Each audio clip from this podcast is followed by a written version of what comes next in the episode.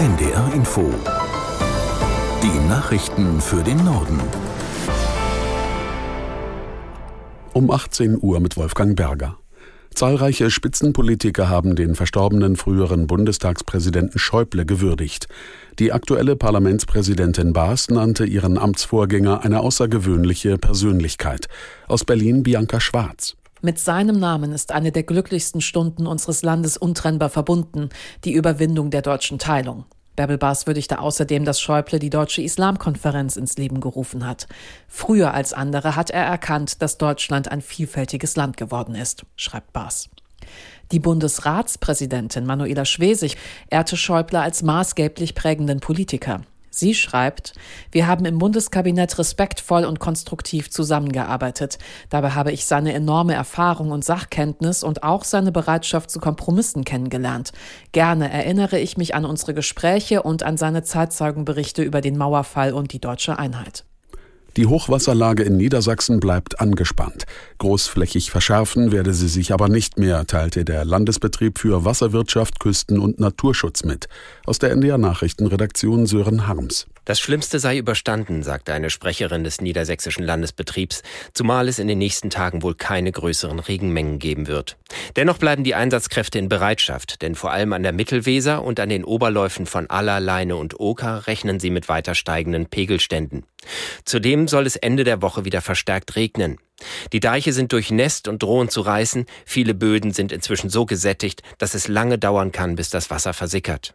Bei Bremen trat die Wümme über die Ufer. Hier sind mehr als 50 Haushalte ohne Strom. Bei Celle ist ein Deich der Aller teilweise beschädigt. An Leine und Ems musste die Feuerwehr zwei Autofahrer und ihre Begleiter retten, die zuvor Straßensperrungen umfahren hatten. Das war zum einen gefährlich, zum anderen unnötige Mehrarbeit für die ohnehin überlasteten Einsatzkräfte. Laut Polizei können Menschen für entstehende Kosten belangt werden, wenn sie eine Gefahrenlage selbst verursachen. In ganz Deutschland bleiben heute und auch die nächsten Tage viele Arztpraxen zu. Das liegt an einem Streik von Hausärztinnen und Hausärzten, aber auch von vielen Fachärztinnen und Fachärzten, die gegen die Politik von Bundesgesundheitsminister Lauterbach protestieren. Was die streikenden Ärzte und Ärztinnen stört, erklärt Felix Tenbaum aus der NDR Nachrichtenredaktion. Ein Hauptproblem ist für viele auf jeden Fall zu viel Bürokratie. Schon seit langem fordern Ärzteverbände von der Politik, dass sie sich weniger um Dinge kümmern müssen, die nichts mit den eigentlichen Behandlungen zu tun haben. Aber es geht auch um mehr Geld für die Aufnahme von neuen Patientinnen und Patienten. Die gesetzlichen Krankenkassen kritisieren, dass die Praxen ausgerechnet jetzt zubleiben, wenn besonders viele Menschen krank sind.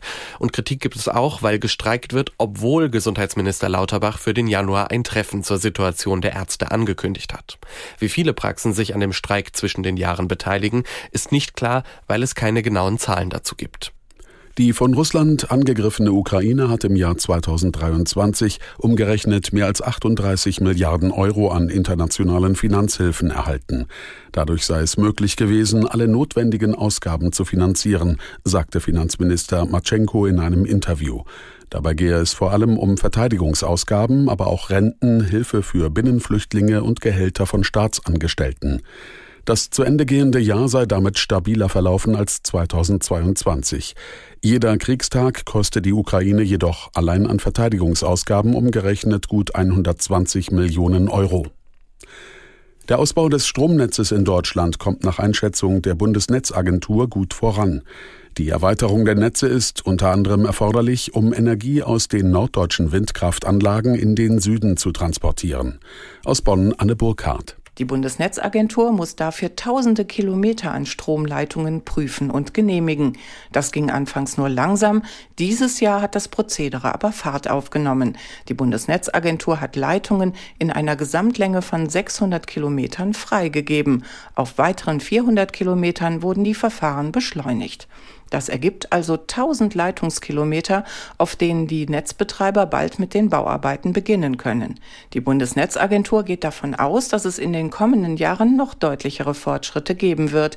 Sie will bis Ende 2025 nahezu 4500 Kilometer Stromleitungen genehmigen und den Verlauf der Trassen festlegen. Das waren die Nachrichten.